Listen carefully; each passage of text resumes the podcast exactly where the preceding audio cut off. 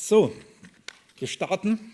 Ihr, Bibel, ihr werdet die Bibel trotzdem brauchen. Also ihr, wir werden nachschlagen, nachlesen. Wir, die erste Stelle aber, oder die, die erste Frage, die gestellt werden, ähm, hat, oder ich will es andersrum anfangen. Ähm, es kam keine direkte Frage zum Petrusbrief. Dann dachte ich, dann haben sich die vier Jahre gelohnt. Also es scheint wirklich klar zu sein und äh, ihr habt verstanden und ich habe mir auch Zeit genommen, das euch zu erklären. Also es gab keine direkte Frage zum ersten Petrusbrief so äh, im, äh, in, in, Verständnis, aber ähm, es gab eine indirekte Frage zum, zum Petrus und die möchte ich als erstes behandeln, weil sie eben noch einen Bezug zum Petrusbrief hat. Ich habe eine Frage bekommen. Ich werde manche Fragen einfach so vorlesen, wie sie mir gestellt worden sind. Vielleicht manche einfach euch kurz vorstellen, damit ihr wisst, um was es geht. Ähm, die erste Frage, die ich jetzt mit euch behandeln möchte, äh, kam von einem Bruder, der, der hatte die Frage, ob Paulus und Petrus in der Lehre Unterschiede hatten oder nicht ob die Lehre von Apostel Paulus in seinem Dienst, in der Verkündigung des Evangeliums und die Lehre des Petrus in seinem Dienst, ähm, ob es Unterschiede gab. Und wenn es keine gab, gab es vielleicht doch wenigstens ein paar kleine Unterschiede. So, ähm, das ist die erste Frage, den ich, der ich nachgehen möchte. Und ich nehme sie bewusst jetzt als erstes, weil, wie gesagt, wir noch frisch im Petrusbrief sind und noch einiges ähm, im Herzen haben und wissen, was Petrus gelehrt hat. So ist die die Frage gibt es Unterschiede in der Verkündigung des Evangeliums, in der Lehre des Apostel Paulus und in der Lehre des Apostel Petrus? Und die Antwort ist ziemlich kurz, nein. Ja, überrascht euch wahrscheinlich auch nicht, gell? Nein. Und äh, ich habe auch aus diesem Grund und mit diesem Anliegen auch versucht, ähm, den Petrusbrief so auszulegen, dass ich euch in die Schrift hineingenommen habe und versucht in die ganze Schrift. Und wir waren auch bei den einzelnen Punkten, bei den einzelnen Themen, wenn wir beim Petrus zum Beispiel das Thema der Erwählung behandelt haben oder wenn es darum um Obrigkeit ging oder wenn es darum ging um die Errettung, Umgang mit Alttestament, ähm, versuchte ich euch das vom, vom, von der Bibel aufzulegen und zu zeigen, wie die anderen Bibelstellen das Gleiche lehren. Und ich hoffe, dass es klar geworden ist, dass Petrus absolut im Einklang mit der ganzen Schrift steht und dass die Lehre des Apostel Petrus im Einklang des Evangeliums und somit auch im Einklang des Apostel Paulus und Christus und Johannes und Judas und, und äh, Mose und also in, im Einklang der ganzen Schrift stand. Aber diese Frage ist nicht unberechtigt und deswegen will ich ein bisschen trotzdem dem nachgehen. Also erstmal mal die, die Antwort ist nein, da, da, da gibt es keinen Unterschied. Sie, äh, es liegt in der Übereinstimmung. Äh, da gibt es keine Differenzen. Aber ähm, in der liberalen und vor allem in der historisch-kritischen Theologie ähm, wird das nicht nur angenommen, sondern wird das ähm, so dargestellt, als ob Paulus und Petrus zwei unterschiedliche Verständnisse der Rechtfertigung hatten und zwei verschiedene Ansätze ähm, im Umgang mit dem Gesetz hatten. Und, und, diesem dachte ich, ist es lohnenswert nachzugehen. Und ich möchte euch anhand einer Stelle sagen, woher das kommt, warum manche davon überzeugt sind, dass da hier ein, ähm, ein, ja, ein Widerspruch gibt. Und ich möchte euch zeigen, dass das, wie das konstruiert wird, weil, dass Paulus und Petrus gegeneinander ausgespielt werden. Und dann möchte ich euch ein bisschen damit hineingehen und ähm, euch das aufzeigen und damit aber auch die Gelegenheit nutzen, wieder einfach wieder das Evangelium zu atmen, das Evangelium aufzunehmen und darin bestätigt und, und gefestigt zu werden. Also der Grund, warum man ähm, das diskutiert und ähm, ich sage so in der Theologie, die Unterschiede zwischen Petrus und Paulus, wird, also ist, der Ausgangstext ist Galaterbrief. Und die, die Situation, die, äh, die wir geschildert bekommen, ist in Galater Kapitel 2. Wenn ihr mit dem Galaterbrief heute aufschlagt, als erstes möchte ich euch zeigen, wie man zu der Auffassung kommt und der Überzeugung, dass Paulus und Petrus verschieden, verschiedene Verständnisse vom, vom Gesetz, Umgang mit dem Gesetz, Rechtfertigung und ähm, diesen Dinge hatten. Ich möchte euch da ein bisschen hineinnehmen und euch das kurz zeigen. Kapitel 2 ich ähm, nehme euch ganz kurz in den Galaterbrief hinein. Paulus schreibt diesen Brief in der Auseinandersetzung gegenüber judaistischen Irrlehrern, die in die Gemeinde Galatien eingedrungen sind und versucht haben, die Christen wieder zurück zum Gesetz zu bringen. Unter anderem unter das ähm, Kennzeichen des Judentums, das ist die Beschneidung.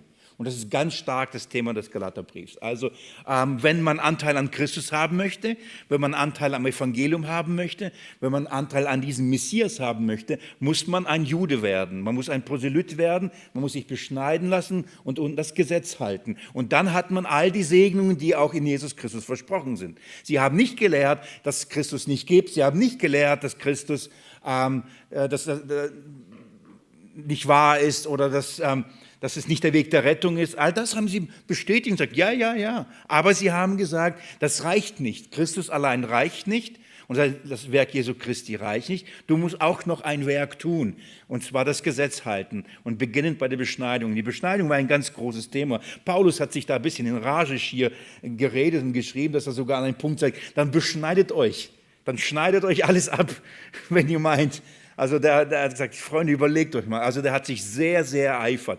Es gibt kaum einen Brief, der so ernst ist wie, wie dieser Galaterbrief. Kein Lob am Anfang, kein Zuspruch. Also es geht wirklich zur Sache, weil es steht viel auf dem Spiel.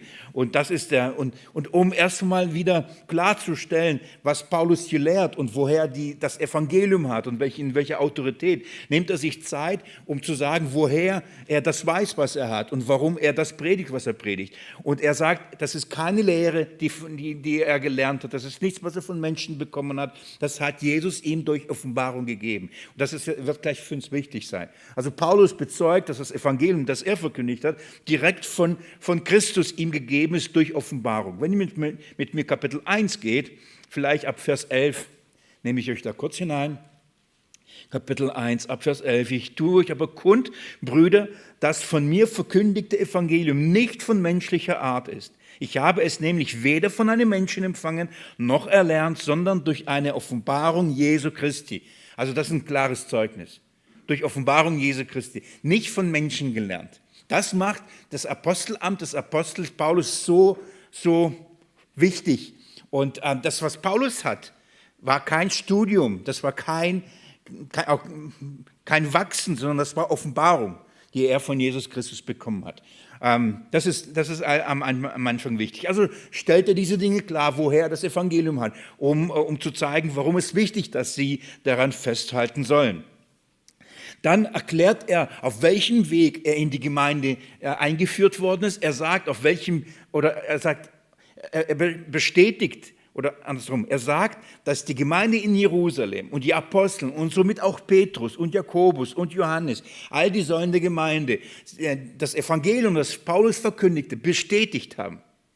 Und das ist wichtig. Das heißt, Paulus sagt, ich bin nach Jerusalem gegangen und als ich den vorgestellt äh, äh, wurde, haben wir uns, habe ich die, das Evangelium ihnen bezeugt, was Jesus mir aufgetragen hat. Und sie haben nicht gesagt, das ist aber ein ganz anderes Evangelium, das du predigst. Das ist, das ist sehr, sehr wichtig. Lest mir mit mir ab Vers, ähm, vielleicht ab Vers 18. Kapitel 1 ab Vers 18. Darauf, nach drei Jahren, ging ich nach Jerusalem hinauf, um Käfers kennenzulernen. Also Käfers ist Petrus. Jetzt wissen wir, jetzt haben wir Paulus Petrus und jetzt so nimmt Paulus uns in, in seine Bekanntschaft mit dem Petrus und die Positionierung ihm gegenüber. Also, kann man, um Käfers kennenzulernen und blieb 15 Tage bei ihm. Keinen anderen Apostel aber sah ich außer Jakobus und den, den, den Bruder des Herrn. Was ich euch aber schreibe, sie vor Gott, ich lüge nicht. Also er hat gesagt, ich habe mich am Anfang mit, mit den Aposteln und mit den übrigen Aposteln ich war nur 15 Tage bei denen.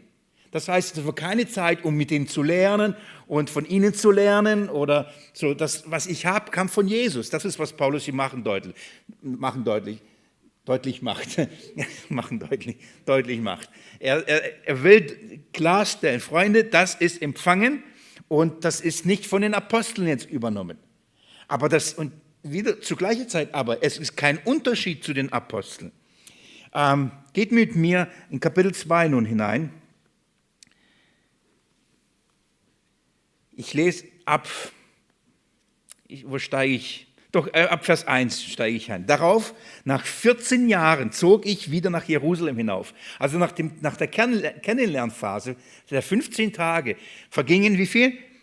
14 Jahre, das ist ein langer Zeitraum, richtig? Bis Paulus wieder Petrus gesehen hat und ihm begegnet ist. 14 Jahre zog ich wieder nach Jerusalem hinauf mit Barnabas und nahm auch Titus mit, Ich zog aber einer Offenbarung zufolge hinauf und legte ihnen das Evangelium vor, das ich unter den Nationen predigte. So, äh, jetzt erzählt er, jetzt ist er, ist er da nach 14 Jahren und hat ihnen erzählt, was ist, was er von Jesus bekommen hat. Was predigt er jetzt überall? Welches Evangelium verkündigt er? Und dann schreibt er, Vers 3, das ist wichtig, aber nicht einmal Titus, der bei mir war, wurde, obwohl ein Grieche ist, gezwungen, sich beschneiden zu lassen. Warum erwähnt er das? Er sagt, die Apostel haben nicht die Beschneidung gelehrt. Die haben auch nicht verlangt, zum Beispiel, als ich Titus mitgebracht habe, der ein Grieche ist und nicht beschnitten war, die haben nicht gesagt, oh, du musst ihn aber beschneiden. Ihr versteht, warum er das hier sagt? Weil die ganze, äh, die Juden eben behaupten, die judaistischen Irrlehrer, man muss sich beschneiden lassen. Und Paulus sagt, als ich aber mit einem griechischen Christen bei Petrus war und bei den Aposteln, haben sie nicht gesagt, man muss sich beschneiden lassen. Also das war nicht ihre Position und nicht ihre Haltung. Vers 4. Und zwar wegen, äh, nee, Vers 3 nochmal, aber nicht einmal Titus, der bei mir wurde, wurde, obwohl ein Grieche war, gezwungen, sich beschneiden zu lassen. Und zwar wegen der heimlich eingedrungenen falschen Brüder, die sich eingeschlichen hatten, um unsere Freiheit, die wir in Christus Jesus haben, zu, be zu belauern, damit sie uns in Knechtschaft brachten. Also sagt, er sagt, die Aposteln waren klar auf, ausgestellt, aber es gab heimlich eingeschlichene falsche Brüder. Also solche, die getan haben und gesagt haben, die sind Christen, die sind Nachfolger Jesu, aber nur getan haben, als ob sie sind. Aber ihr einziger Grund lag darin, die Freiheit der Christen zu belauern und ihnen dann ähm, sie damit zu fangen und sie, es, um, sie umzudrehen und sie wieder unter das Gesetz zu bringen, in Knechtschaft sie dazu zu bringen, wieder im, im Gesetz zu leben. Das sagt, Paulus sagt, dass, äh, solche waren da und sie waren permanent da. Und schaut mal, wie Paulus mit denen umgegangen ist. Vers 5. Denen haben wir auch nicht eine Stunde durch Unterwürfigkeit nachgegeben. Das ist standhaft. Wichtig. Auch für die nächste Frage in unserer Bibelstunde. Das ist Standhaftigkeit. Obwohl das nicht einfach war und die waren in Jerusalem und die all die versuch, die haben versucht unter das Gesetz zu bringen. Ein Beispiel dafür findet ihr in Apostelgeschichte 15, als Paulus und Barnabas beim Apostelkonzil waren und die Juden dann gefordert haben, die Heiden sollen das Gesetz halten und sich beschneiden lassen unter anderem. Und die dafür gekämpft haben und gesagt, nein, also, das ist so ein bisschen der Hintergrund. Jetzt wird es interessant, ab Vers 5. Denen haben wir auch nicht eine Stunde durch Unterwürfigkeit nachgegeben, damit die Wahrheit des Evangeliums bei euch verblieb.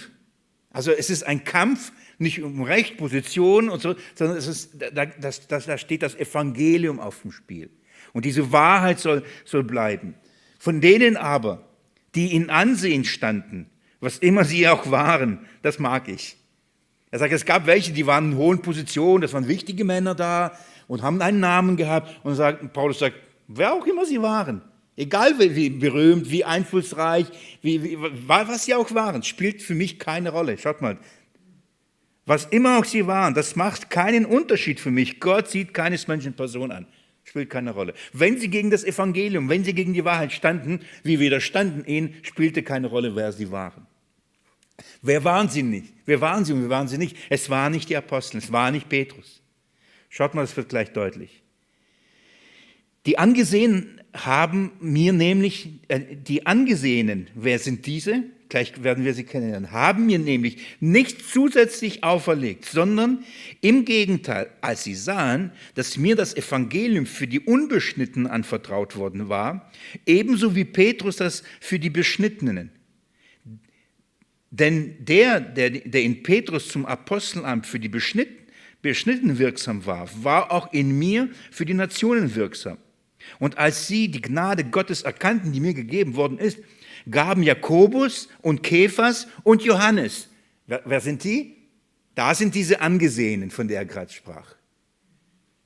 Er sagt, diese angesehen haben mir nichts auferlegt, sondern sie merkten, sie hörten, was ich für ein Evangelium verkündigte und sie merkten, das gleiche Evangelium, was Gott zum Beispiel Petrus anvertraut hat, in der gleichen Vollmacht, in der Kraft, das gleiche Evangelium vertraute auch Paulus an, in der gleichen Vollmacht, in der gleichen Kraft. Und sie merkten, dass sie, sie verstanden nur den Unterschied. Petrus war berufen, unter den Juden zu evangelisieren und zu missionieren und Paulus war berufen, unter den Heiden das Gleiche zu tun. Sie merken, sie haben verschiedene Arbeitsfelder, aber die haben nicht zwei verschiedene Evangelien. Die haben nicht zwei verschiedene Botschaften. Und das, als sie das merkten, als sie das hörten, schaut mal Vers 9, Nochmal, und als sie die Gnade erkannten, die mir gegeben worden ist, gaben Jakobus und Kephas und Johannes, die Säulen, äh, als Säulen angesehen werden, mir und Barnabas die Hand den Handschlag der Gemeinschaft, damit wir unter die Nationen gingen, sie aber unter die Beschnittenen. Nur sollten wir der Armen gedenken, was wir auch, zu, was wir auch tun, Entschuldigung, was zu tun mich auch befleißigt habe. Das Einzige, sagt er, was sie mir aufgelegt haben, guckt nach den Armen. Nicht beschneiden, nicht gesetzt, nicht, äh, guckt nach den Armen. Und sagte, das mache ich auch. Und das merkt man in seinen Briefen, dass er permanent ähm, dafür Sorge getragen hat, dass die Armen versorgt worden sind, Spenden gesammelt, nach Jerusalem gebracht und so weiter. Das hat Paulus immer wieder getan. Aber was, was wichtig jetzt, bis dahin, äh, das ist jetzt erst die Hinführung. Jetzt lese ich euch gleich, was dazu veranlasst, dass viele Theologen sagen, nein, nein, sie haben zwei verschiedene Standpunkte und zwei verschiedene Verständnisse von Evangelium der Kontext ist wichtig und der Kontext macht deutlich, sie hatten nicht zwei verschiedene Standpunkte. Im Gegenteil, sie reichten die Hand der Bruderschaft und sagten, wir haben nur zwei verschiedene Missionsfelder. Das ist wichtig, äh, bevor wir jetzt das lesen, was zur Konstruktion genutzt wird, um Paulus gegen Petrus auszuspielen. Jetzt lesen wir ähm, den folgenden Text. Als aber Kephas nach Antiochia kam, widerstand ich ihm ins Angesicht, weil er durch sein Verhalten verurteilt war. Denn bevor einige von Jakobus kamen, hat er mit, den, mit denen aus der Nation gegessen. Als sie aber kamen, zog er sich zurück und sonderte sich ab, da er sich von denen aus der Beschneidung fürchtete. Und mit ihm heuchelten auch die übrigen Juden, so dass selbst Barnabas durch ihre Heuchelei mit fortgerissen wurde. Als ich aber sah, dass sie nicht den geraden Weg der Wahrheit des Evangeliums wandelten, sprach ich zu, zu Käfers, also Petrus, vor allen. Warum hat er das vor allen getan? Weil er ein Mitältester war. Wir haben es gelernt im Petrusbrief. Ja? So. Wenn du, der du ein Jude bist, wie die Nationen lebst und nicht wie die Juden, äh, wie, Entschuldigung, wenn du, der du ein Jude bist, wie die Nation lebst und nicht wie die Juden, wie, äh, wie zwingst du den, ich sage mal, wie zwingst du den, den Nationen jüdisch zu leben? Wir sind von Natur Juden und nicht Sünder aus den Nationen, aber da wir wissen, dass der Mensch nicht aus Gesetzeswerken gerechtfertigt wird, sondern durch den Glauben an Christus Jesus, haben wir auch an Christus Jesus geglaubt damit wir aus dem Glauben an Christus gerechtfertigt werden und nicht aus Gesetzeswerken, weil aus Gesetzeswerken kein Fleisch gerechtfertigt wird. So, das ist ja unsere Überzeugung, das ist ja unser Verständnis. Und aus diesem Abschnitt wird gesagt, ah, Petrus lebte in, nach dem Gesetz und Paulus hat ihn sogar den Petrus ermahnt, ähm, nicht mehr so zu leben, sondern eben aus Glauben zu leben sodass Petrus eben nach dem Gesetz versucht hat zu leben, Paulus aber eben nicht. Und dann wird dieser Konflikt zwischen Petrus und Paulus äh, konstruiert und gesagt, sie haben zwei verschiedene Verständnisse der Rechtfertigung und der äh, Erlösung und, und des Gesetzes und so weiter. Aber hier berichtet Paulus nicht, dass Petrus anderer Meinung ist. Hier berichtet Petrus, äh, Paulus nicht, dass Petrus ähm, nach dem Gesetz leben wollte. Petrus, was uns hier berichtet wird, ist ist nicht, dass Petrus ein Verständnisproblem des Evangeliums hatte, sondern ein Verhaltenproblem hatte. Das ist das, was hier berichtet wird. Und, und was für ein Verhalten? Paulus beschreibt und sagt, als Käfers nach Antiochia kam, Antiochia ist eine Heiden, äh, heidenchristliche Gemeinde. Natürlich waren unter anderem Juden auch da, aber das ist eine Heiden, also eine Gemeinde aus den Heiden, die da entstanden ist. Eine ganz berühmte Gemeinde. Und Petrus besucht sie da. Und als er sie besucht, ähm, ist er bei denen, und zwar ist er mit ihnen, hat Gemeinschaft mit ihnen. So, äh, ist mit ihnen, liegt bei ihnen an Tisch. Und dann sagt er, denn, äh, denn bevor einige von Jakobus kamen, von welchem Jakobus ist die Rede? Von dem Bruder des Herrn. Ich, ich staune darüber, welchen Einfluss und welche Stellung Jakobus hatte. Vielleicht, weil er der Bruder des Herrn war, hatten alle Riesenrespekt vor ihm. Ist, ist euch bewusst, dass dieser Jakobus äh, zur Zeit Jesu, als er gelebt hat, gesagt hat, geh nach Jerusalem. Das ist der Jakobus, der gesagt hat, der ist von Sinnen, dass Jesus von Sinnen ist. Das ist der Jakobus, der, der, der den Jesus eigentlich hasste, weil er in seinem Licht immer schlecht dastand. Dieser, sein, einer seiner Brüder ist einer der gewesen, dem Jesus erschienen ist, der zum lebendigen Glauben kam und zu einer der Säulen der Gemeinde Jerusalem wurde. Sogar so einflussreich, schaut mal in Vers, nochmal zurück, Vers 9. Und als sie die Gnade erkannten, die mir gegeben worden ist, gaben Jakobus und Kephas und Johannes, die als Säulen angesehen wurden. War Jakobus ein Apostel? Nein. Aber wer wird als Erster hier genannt? Jakobus, dann Petrus, dann Johannes. Obwohl er nicht ein, kein Apostel war, hat er so einen Einfluss und so eine Autorität unter der Gemeinde gehabt, dass Petrus sogar manchmal von ihm Angst hatte oder andersrum gut dastehen wollte. Und als Petrus bei den Heiden war, kamen die, aus, aus, äh, kamen die Jünger oder was heißt die Jünger? Die Jünger sind es nicht, sondern die, die, für die, die mit Jakobus ständig unterwegs waren. Die von Jakobus, das heißt wahrscheinlich Teil seiner Hausgemeinde, kam zu ihm und als er denkt, oh, die von Jakobus kommen, dachte, oh, was werden sie denken, wenn ich jetzt bei den Heiden esse? Und dann begann er zu heucheln. Das heißt, in dem Moment, wo dann die Juden kamen, war er als Jude, hat er so getan, als ob er komplett jüdisch lebt. Und sich von den Heiden abgesondert. Warum? Weil sie dann ja unrein sind. Und obwohl Petrus weiß, dass sie nicht unrein sind, also tut er so, als ob. Und Paulus sieht dieses Schauspiel. Er sieht diese Heuchelei. Er sagt, Petrus, und das öffentlich, was tust du da? Was ist das für ein Zeugnis? Du lebst gegen die Wahrheit. Du zwingst durch dein Verhalten die Heiden ähm, und, und also du, du zwingst sie zu heucheln. Und das heißt sogar, sogar Barnabas hat er damit hineingezogen. Also, und da stand Paulus alleine und, und hat gesagt, Freunde, es geht gar nicht. Und tadelt die, und zwar öffentlich. Nur, nur nebenbei, wir werden das im zweiten Petrusbrief ab, ab, ab nach den Sommerferien uns irgendwo mal anschauen. Petrus hat es ihm nicht übel genommen. Denn im zweiten Petrusbrief ähm, sehen wir, mit welcher Haltung Petrus über Paulus schreibt. Lange Zeit nach diesen Ereignissen, da war keine Verbitterung, ähm, gar nicht. Also was, was wichtig ist, hier wird nicht gesagt, dass Petrus ein anderes Verständnis vom Gesetz hatte, sondern dass Petrus aufgrund seines Wesens dazu verleitet wurde zu heucheln und von Paulus korrigiert worden ist. Und, Paul, und Petrus hat diese Korrektur sehr gerne angenommen. Ähm, wie gesagt, das werde ich euch aber dann in den zweiten Petrusbrief zeigen. Da wird einiges dazu lesen sein. Er hat es angenommen. Wenn es einen Unterschied zwischen Petrus und Paulus gibt, dann gibt es nicht im Inhalt des Evangeliums, sondern im Wachstum des Evangeliums. Der Punkt ist der, Paulus hat das Evangelium durch Offenbarung bekommen. Er wurde als Apostel der Heiden berufen und in diesem Verständnis hat Jesus ihm klar gemacht, da gibt es keinen Unterschied. Darum bekennt Paulus permanent und ständig was. Da ist weder Jude noch Grieche. Du findest fast in jedem seinen Brief diese Aussage. Er, da ist weder Mann noch Frau, weder Sklave noch frei. Immer wieder wiederholt er das, es gibt keinen Unterschied in Christus. Jesus hat ihm diese Wahrheit so deutlich gemacht. Warum? Er soll nämlich zu den Heiden gehen und sagen, es gibt keinen Unterschied. Da, da, wenn er da hingehen sollte und darüber Zweifel hätte, wäre das der uneffektivste Missionar, den es gibt. Wenn er selbst nicht wüsste, dass die Anteil haben in dieser Weise. Also bekommt es in einer Art und Weise in der Klarheit. Aber wisst ihr, bei Petrus, und sagen, ich, ich mag Petrus sehr, ich liebe ihn.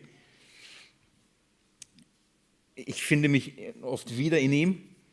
Ähm, Es braucht Zeit. Und Jesus hat ihm Zeit gegeben, Dinge zu lernen. Und selbst im Verständnis des Evangeliums hat Petrus, ist Petrus einen langen Weg gegangen. Das war kein Crashkurs wie beim Paulus.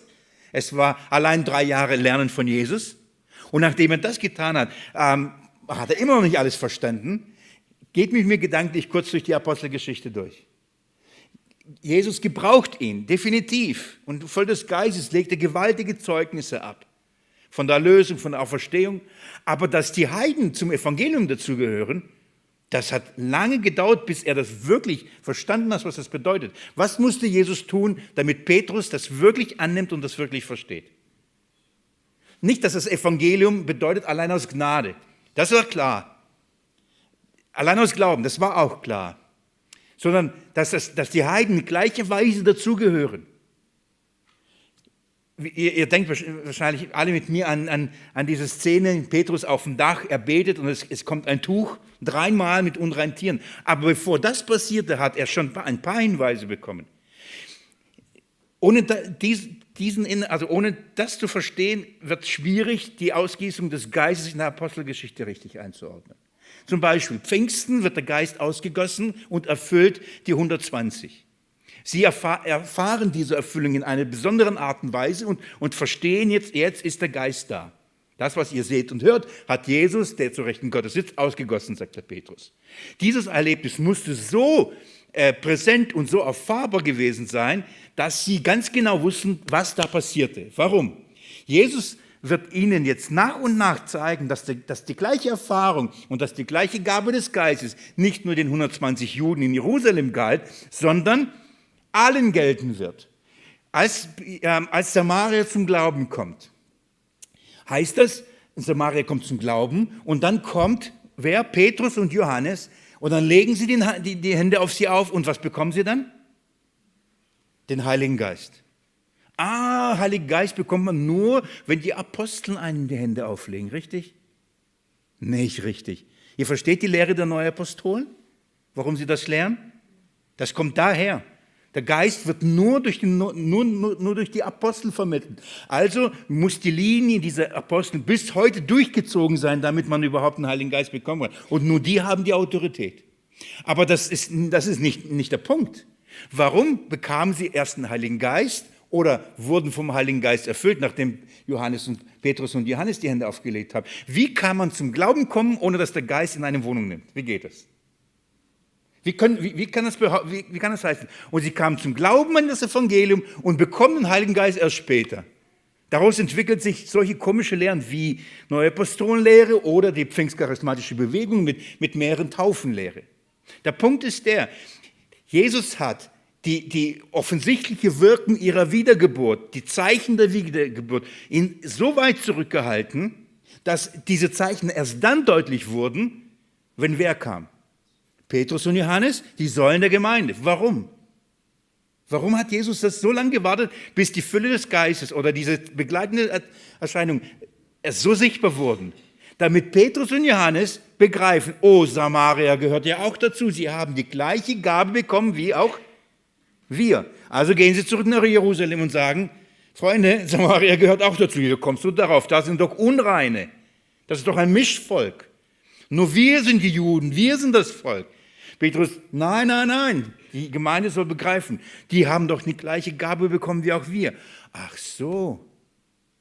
Und so geht es weiter. Jedes Mal, die, die das Empfangen des Heiligen Geistes äh, in der Apostelgeschichte ist in dieser Weise gegeben, damit die Jerusalem-Gemeinde lernt und merkt, oh, wir sind nicht die Einzigen, die die Gabe Gottes bekommen. Jetzt kommen wir zu unserer Geschichte, Kapitel, Apostelgeschichte, Kapitel 10. Apostelgeschichte Kapitel 10. Warum macht Jesus das so? Weil die Jünger und Petrus Stück für Stück lernen mussten, das Evangelium. Jesus hat ihnen gesagt, ihr werdet meine Zeugen sein, sowohl in Jerusalem, Judäa, Samaria und bis ans Ende der Welt. Und die Jünger haben gedacht, ah ja, da müssen wir halt überall dort die Juden erreichen. Versteht ihr, was ich meine? Da müssen wir halt überall in die Synagogen, da wo die Juden sind ja verstreut in der ganzen Welt.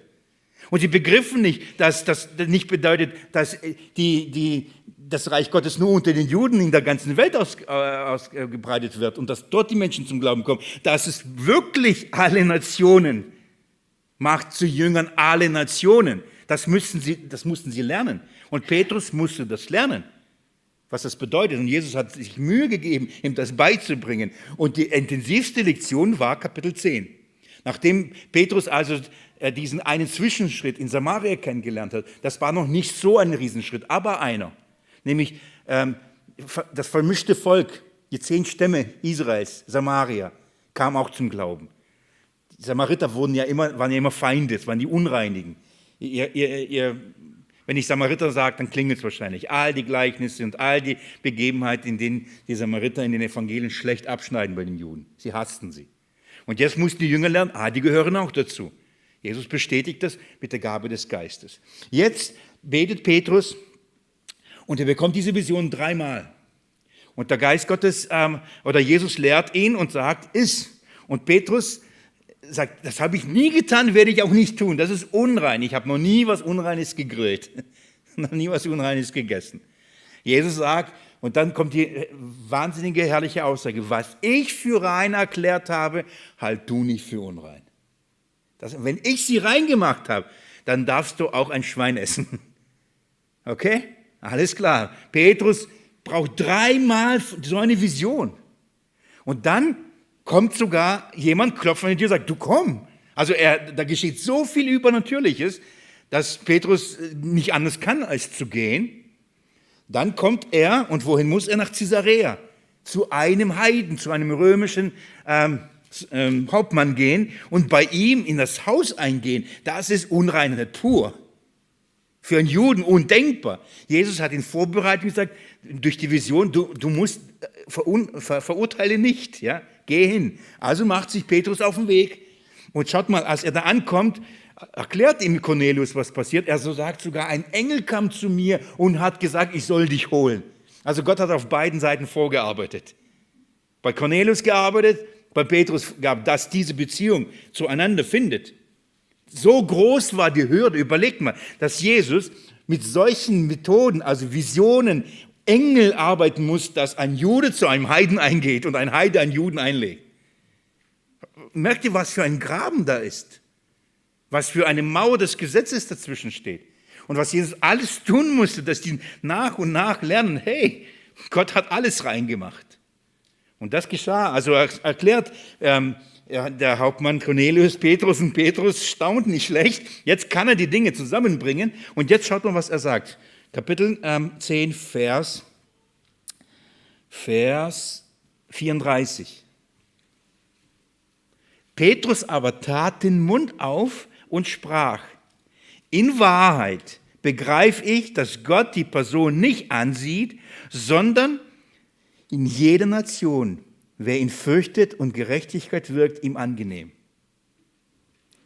In Wahrheit begreife ich, jetzt macht's Klick. Jetzt, jetzt kommt die nächste Erkenntnisstufe von Petrus. Ah, jetzt begreife ich. Und dann beginnt er, das Evangelium ihn zu predigen. Auch schön wäre es anzuschauen, das ist aber nicht unser Thema, wie er das jetzt macht. Und wisst ihr, was dann passiert? Vers 44.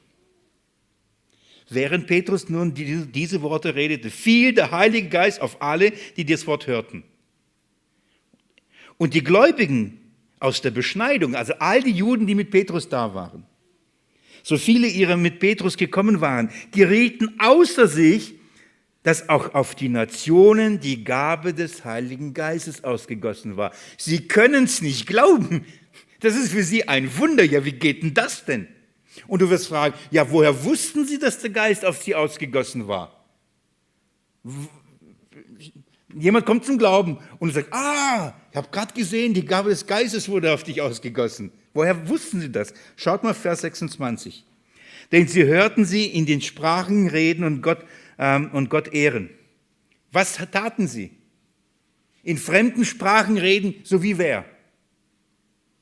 So wie die Apostel an Pfingsten. Was glaubt ihr, warum sie so...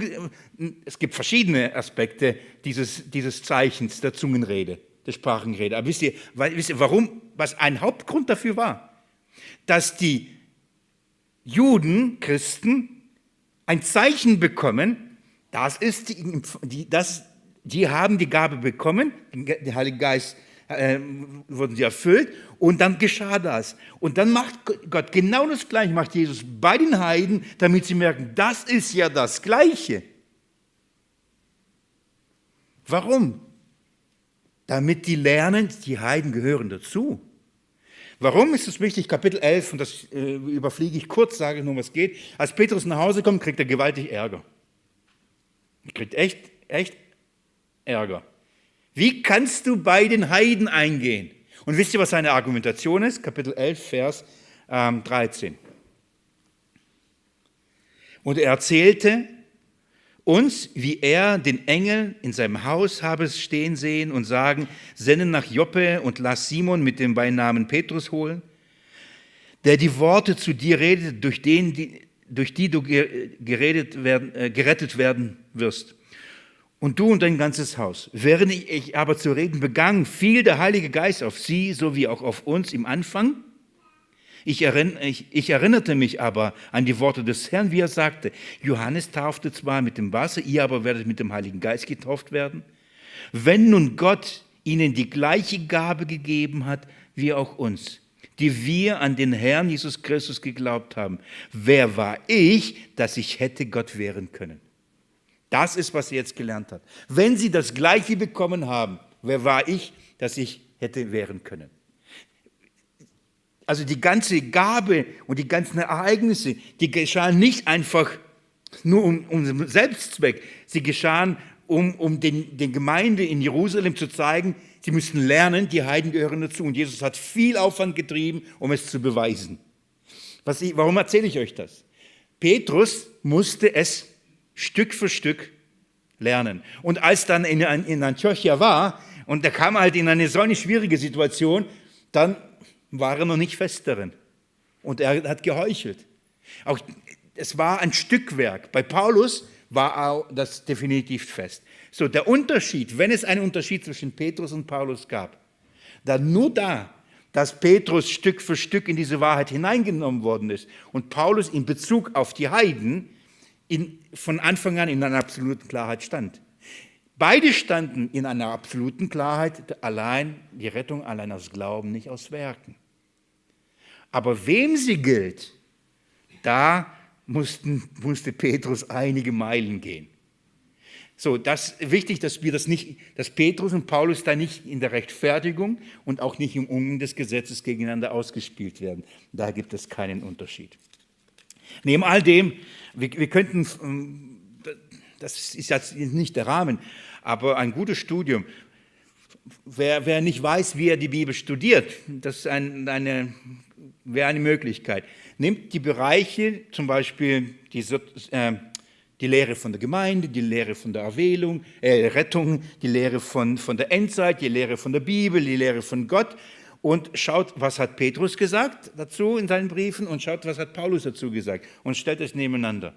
Und ihr werdet merken, da gibt es keinen Unterschied. Also in, in der Lehre gibt es keinen Unterschied.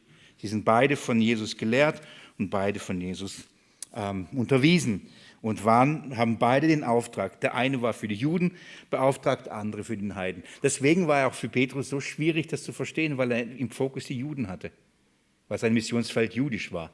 Es war, er hat einen langen Weg gehen müssen, um das zu begreifen, dass auch Heiden dazu gehören. Okay? Okay, wunderbar. Aber wahrscheinlich für euch, da ihr die Frage nicht gestellt habt, ist es klar. klar gewesen, all diese Dinge. So, nur zur Erinnerung, zur Festigung. Die zweite Frage, eigentlich habe ich mich vorgenommen, kurz mich zu halten, ähm, schon jetzt überzogen. Die zweite Frage, ähm, gilt der letzten Predigt, ähm, die ich gehalten habe, im Markus Evangelium Kapitel 13, wenn ihr mir das mit mir aufschlagt.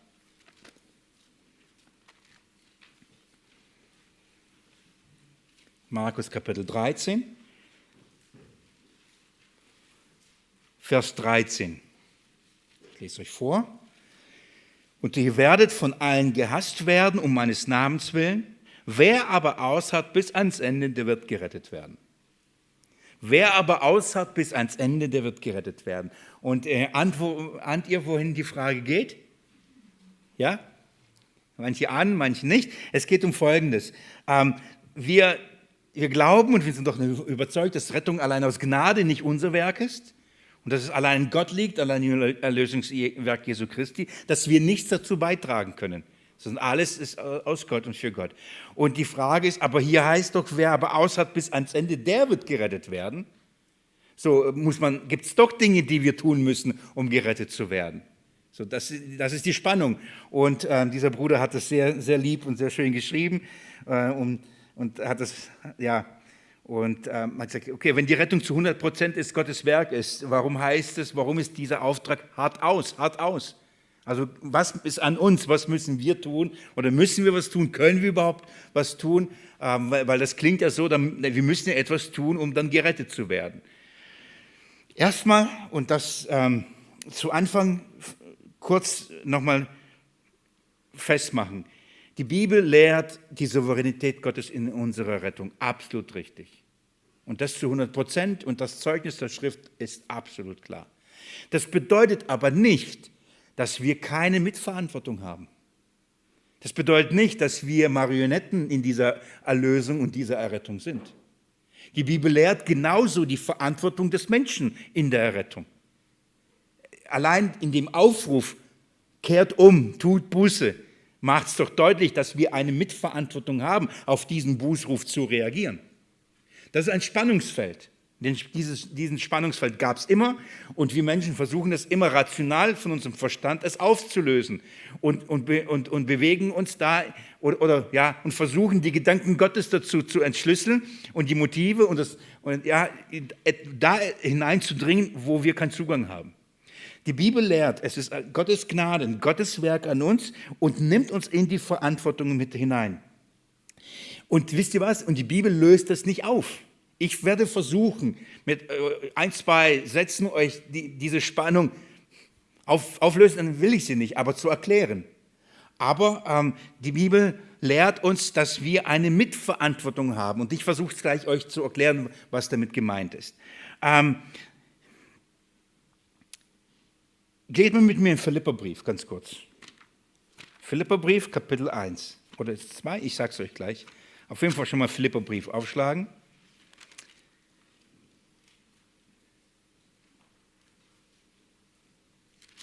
Kapitel 2, ab Vers 12. Daher, meine Geliebten, ich höre noch ein bisschen blättern, ich, jetzt, daher, meine Geliebten, wie ihr alle Zeit gehorsam gewesen seid, nicht nur in meiner Gegenwart, sondern jetzt noch viel mehr in meiner Abwesenheit, bewirkt euer Heil mit Furcht und mit Zittern.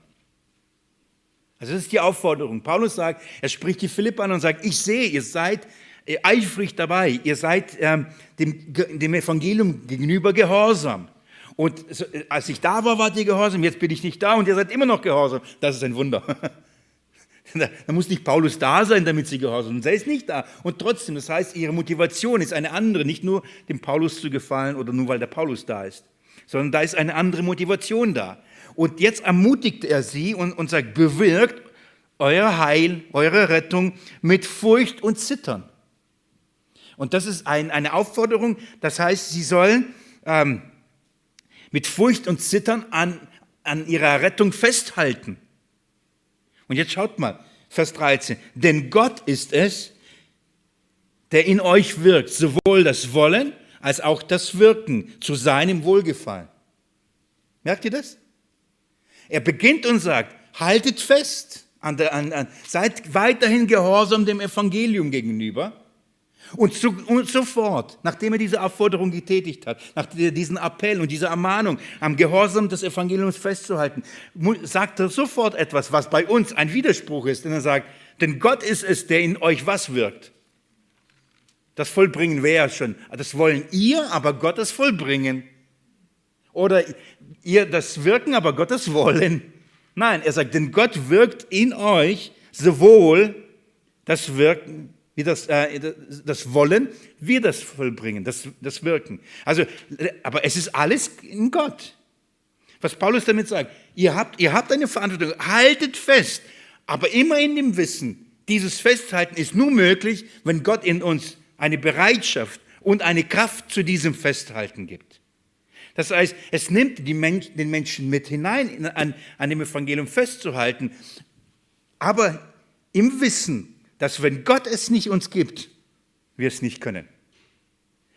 Die Bibel nimmt uns da nicht hinaus und sagt, oh ja, wenn Gott will, dann werde ich eh zum Glauben kommen. Dann wird er mich eh von der Sünde bewahren. Da kann ich jetzt leben und tun, was ich will. Ich bin ja eh erwählt, Gott macht's. Das ist nicht, was die Bibel lehrt. Ich möchte aus zwei, drei Punkten euch das nochmal ähm, äh, aufzeigen oder euch da ermutigen oder Klarheit schenken in dem Verständnis. Folgendes. Ich gebe euch erstmal ein Beispiel und dann erkläre ich das Prinzip. Ihr, ihr, kennt wahrscheinlich die Apostelgeschichte, den Bericht von Apostel Paulus, als er, Apostelgeschichte 27, nach Rom ähm, überführt wird, zum Kaiser Rechenschaft abzugeben vom Glauben. Er wird, äh, ähm, die ähm, haben eine lange Schiffsfahrt und auf dieser Schifffahrt geschieht einiges. Und sie kommen in sehr große Not, in so sehr große Bedrängnis. Und, ähm, und das Schiff droht zu zerschellen und die drohen alle zu sterben. Die ganze Passagiere, all die, die, die, die ganze Crew und die ganzen, ähm, also alle, die sind ähm, schon krank, die, die können nichts mehr essen, die, die, die, die sind davon, fest davon überzeugt, sie werden sterben. Paulus bekommt nachts ein, ähm, einen Engelbesuch. Und Jesus lässt Paulus ausrichten. Paulus, keiner wird sterben. Überlegt mal, inmitten der, dieses Sturms und dieses Angesichts des Todes kriegt er äh, eine Botschaft von Jesus, eine Nachricht. Übrigens, Paulus, keiner wird sterben. Jesus, ich gebe dir alle in deine Hand. Keiner wird sterben. Schiff wird kaputt gehen, aber kein Mensch wird sterben. Ich werde sie alle retten. So, das ist die Verheißung. Paulus hört sie, geht aufs Deck. Was sieht er? Sturm. Was sieht er? Wind. Was sieht er? Alle ermattet und, und mutlos und so. Dann geht hin Paulus und sagt, vielleicht aus Zeitgründen, ich erzähle es euch, ihr könnt es gerne nachlesen, Apostelgeschichte 27. Dann geht Paulus hin und sagt, Freunde, setzt euch hin und esst was.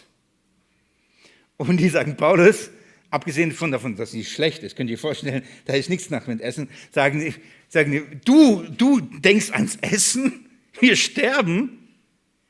Die halten ihn für verrückt, Niemand will ihm folgen. Dann geht er mit einem Beispiel voran, nimmt's Brot, bricht es, isst es und reicht es und sagt, jetzt isst was. Denn das wird euch zur Rettung gereichen, sagt er. Warum? Mir ist ein Engel erschienen und hat mir gesagt, von Jesus ausrichten lassen, keine wird sterben, das Schiff wird kaputt gehen, aber niemand wird sterben. Ich, er wird uns alle retten. Und jetzt bitte ich euch, ist das, ist das, ist das, das wird euch zur Rettung gereichen, sagt er dann. Warum? Sie alle bekommen Mut. Sie glauben Paulus. Sie glauben dieser guten Nachricht, dass Gott sie retten wird in, in, in, in einem Sturm. Und sie bekommen Mut und fangen an zu essen. Dann passiert das Schiff läuft auf, zerbricht. Und wisst ihr, was alle machen müssen? Schwimmen. Und alle schwimmen und da stirbt kein einziger. Alle überleben und kommen äh, ähm, ähm, am Strand an das ganze Happengut ist weg, aber sie haben alle überlebt. Da ist kein einziger verloren gegangen. Warum? Sie haben Kraft genug gehabt, um zu schwimmen. Hat Gott sie versprochen zu retten? Ja. Sind sie gerettet worden? Ja. Bedeutet das, hat er sie so rübergeflogen? Nein, sie mussten schwimmen, sie müssten etwas dazu beitragen. Hätten sie auch gegessen, und Gott, und, und, aber Gott hätte nicht versprochen, sie zu retten. Was wäre passiert? Glaubt mir, einige wären gestorben. Das heißt, die, das Essen hat sie nicht gerettet. Aber Gott sagt, ich will sie retten und ich nehme euch mit in die Rettung hinein und ihr werdet schwimmen müssen und bitte esst, damit ihr zu Kräften kommt. Ich verstehe das Prinzip. Das ist ein, ein geistiges Prinzip. Er verspricht die Rettung, aber er, er, er, er macht nicht wie Marionetten rüber, sondern er nimmt uns damit hinein. Wisst ihr, warum ist das so wichtig? Weil das zeigt, ob wir ihm glauben oder nicht. Ob wir in, in den Stürmen, in, den, in, den, in dem Zerschellen aller Dinge, ob wir vertrauen, dass was er gesagt hat, wahr ist und er uns retten wird. Und wenn er uns sagt, das tu, das tu, das tu, dann tue ich es. Warum? Weil ich dadurch gerettet werde?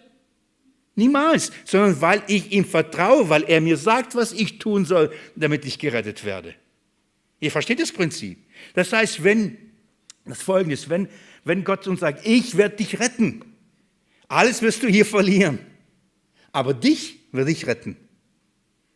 Aber ich bitte dich eins, haare aus, vertraue mir, was ich dir sage, dass du tun sollst, das tu. Das ist, was die Bibel sagt, bewirkt eure Rettung durch Ausharren zum Beispiel. Wer ausharrt bis ans Ende, das bedeutet nicht, wer nicht sündig bis ans Ende, der nichts Falsches tut bis ans Ende, der sündlos bleibt bis ans Ende, das ist nicht Ausharren. Worin Ausharren? In Christus Jesus, in seinem Wort, in dem Evangelium, in der guten Nachricht. Wer bei mir bleibt bis ans Ende, wo, in was bleiben? Ich gebe euch nur ein Wort. Ohne mich könnt ihr nichts tun. Aus eigener Kraft könnt ihr euch nicht retten. Ähm, gerettet werdet ihr allein aus Glauben, nicht aus Werken. Wer in diesem bleibt, wer in ihm bleibt, der wird gerettet werden. Aussagen bedeutet nicht, ich muss mich retten und bis ans Ende durchhalten durch all die Versuchungen, durch all die Prüfungen. Nein, ich halte durch und ich bleibe, ich harre aus bei Jesus. Wer ausharrt, wer ausharrt bei mir bis zum Ende. Der Kontext von, von Matthäus 13, äh, Matthäus, Markus 13, wir sind ja gerade da, das ist ja ständige Versuchungen, ständige Prüfungen, ständige Gerichte an dieser Welt, richtig? Und Jesus fordert auf und sagt, bei all dem bleibt bei mir. Verleugnet mich nicht. Und wenn er sagt, verleugnet mich nicht, verleugnet nicht das Evangelium, verleugnet nicht die Rettung in mir, verleugnet nicht die Gnade, Darum geht es. Es geht nicht aussagen, indem wir sündhaft, äh, sündlos leben. Die, das Aussagen ist Aussagen im Evangelium, in der guten Nachricht, in dem Vertrauen. Wenn er mir sagt, er wird mich retten, wird er es tun. Und wenn er mir sagt, dass ich, was ich dazu beitragen soll, dann tue ich es. Ich vertraue ja ihm. Und wenn er mir sagt zum Beispiel, die Witwen besuchen, dann tue ich es. Wenn, wenn er sagt, das tun, dann tue ich es. Wenn er sagt, das lassen, dann lasse ich es. Wenn das sein Weg ist, mich zu retten, dann vertraue ich ihm. Wenn er sagt, nicht schlecht übereinander reden, dann tue ich es nicht. Wenn er es mir sagt, dass es der Weg ist, dann tue ich es. Ihr versteht, was ich meine? Ich will es anderes, anders nochmal sagen. Jesus sagt, wer aushat bis ans Ende, der wird gerettet werden. Wer wird gerettet werden? Wer aus hat bis ans Ende, lass uns den Weg rückwärts gehen. Wer hart aus bis ans Ende? wer, wer, wer, wer, kann bis ans Ende ausharren? Darf ich euch, äh, äh, ein paar Stellen vorlesen? Geht mal mit mir in 1. Thessalonicher. 1. Thessalonicher.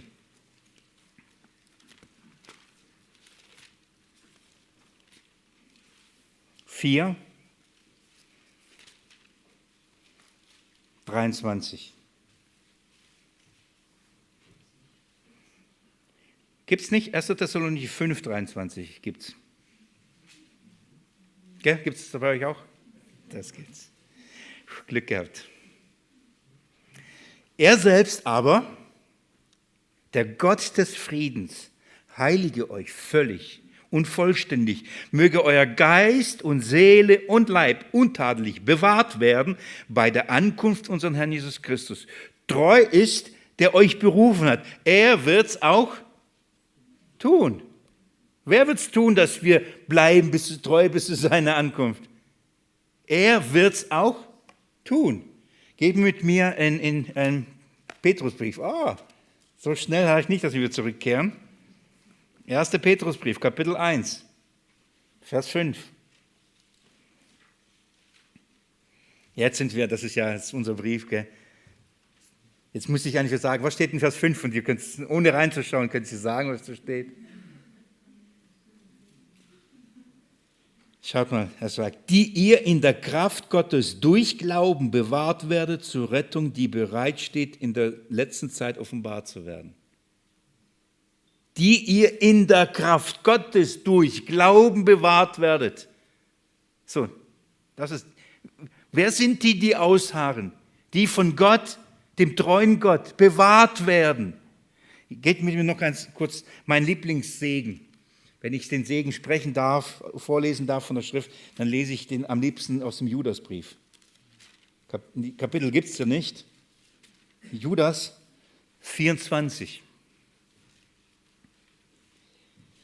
Dem aber, der euch ohne Straucheln, das ist, genießt jedes Wort mit mir, dem aber, der euch ohne Straucheln zu bewahren und vor seiner Herrlichkeit tadellos mit Jubel hinzustellen vermag, dem alleinigen Gott, unserem Retter, durch Jesus Christus, unserem Herrn, sei Herrlichkeit, Majestät, Gewalt und Macht vor alle Zeit und jetzt und in alle Ewigkeit. Was ist es für ein Briefende? Dem aber, der es vermag, euch zu bewahren. Wer macht es? Wer, wer tut es? So, versteht ihr? Er ist der, der uns bewahrt. Ich, ich verspreche euch, das ist, das ist die Wahrheit.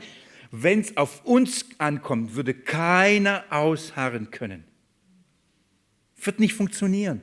Selbst wenn wir wollten, könnten wir nicht, weil wir nicht die Fähigkeit aufbringen können, die Treue zu leben. Und darum brauchen wir das Versprechen, ich werde es tun. Was bedeutet also ausharren? Wo, was, was muss ich im, im Glauben, wo, an was muss ich im Glauben ausharren?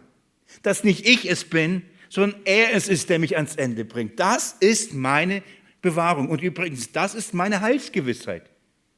Damit habe ich diese Frage auch schon beantwortet.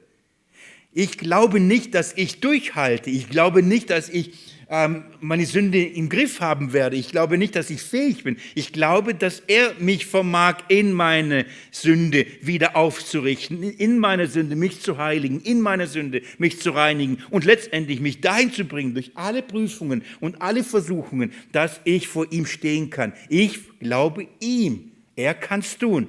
Das ist der Glaube. Das ist hart aus bis ans Ende. Und wisst ihr was? Dieser Glaube wird in Frage gestellt. Dieser Glaube wird geprüft. Und all die Prüfungen und Versuchungen offenbaren, ob jemand wirklich ausharrt, indem er an dem Evangelium festhält. Oder ob jemand sagt, ja, ja, ja, Christus, aber dann muss ich mich noch beschneiden lassen. Oder dann muss ich noch das tun und dann darf ich noch das nicht. Oder dann muss ich aber noch das. Und wenn ich das erst alles habe, dann werde ich gerettet werden. Und die Versuchungen und Prüfungen offenbaren, was für einen Glauben wir haben. Und in all den Versuchungen, wer ausharrt in all den Versuchungen und immer noch bei Jesus bleibt, der wird gerettet werden. Versteht ihr? Von vorne gesehen, wer ausharrt und trotz all den Versuchungen am Evangelium festhält und an der Genügsamkeit Jesu, das wird ihm zur Rettung. Die, die, die Genügsamkeit Jesu ist seine Rettung, nicht sein Ausharren ist seine Rettung rückwärts gesehen, wer sind die, die da ausgeharrt haben? Das sind die, die Jesus bei sich behalten hat, in den Bedrängnissen, in den Prüfungen geläutert hat und ihren Glauben auf ihn ausgerichtet und festgemacht hat.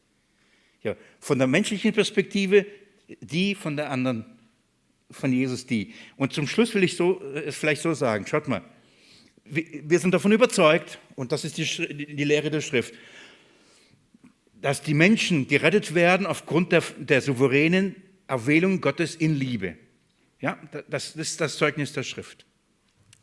Das heißt, Gott rettet die Seinen, die er vor Grundlegung der Welt, der Welt erwählt hat. Äh, Epheserbrief, Römerbrief, Korintherbrief, all diese Stellen. So, jetzt, wie macht er das? Wie, wie rettet er die? Geht er hin und auf einmal Menschen laufen durch die, durch, durch die, die Weltgeschichte und auf einmal, ping, ich glaube an Jesus, ich glaube an Jesus, ich bin ja erwählt. Funktioniert das so? Wie funktioniert das, Gott die Seinen zu, äh, zu sich bringt?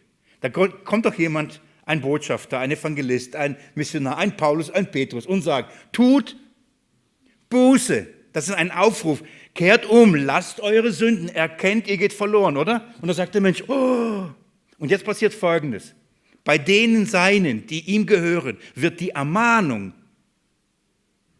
Reue und Buße bewirken, wenn, wenn, das, wenn die das hören, die werden diesen Bußruf annehmen und für sie wird er köstlich sein. Die, die Nicht-Seinen, die werden es hassen. So, das ist bei der Rettung so. Was glaubt ihr, wie ist das bei der Heiligung? Genauso. Das heißt, wenn es heißt, wenn die Schrift sagt, hart aus, haltet fest, bewirkt mit Furcht und Zittern, dass ihr gerettet werdet.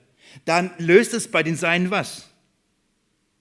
Sie beginnen das zu tun, was Jesus sagt. Es löst bei ihnen das Ausharren. Und bei den Nicht-Seinen?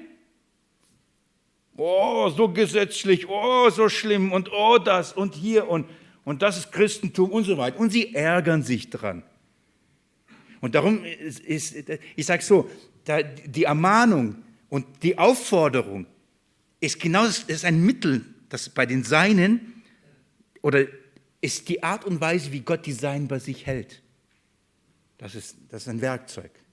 Denn die Seinen werden seine Stimme hören und ihm folgen. Und wenn er zu seinem Schaf sagt, guck mal, das Bild ist folgendes, das Schaf läuft weg. Und wenn Jesus nicht sagen würde, hey, bleib hier bei mir, Haar aus bei mir, würde das Schaf einfach weglaufen. Aber weil er hört, Haar aus bei mir,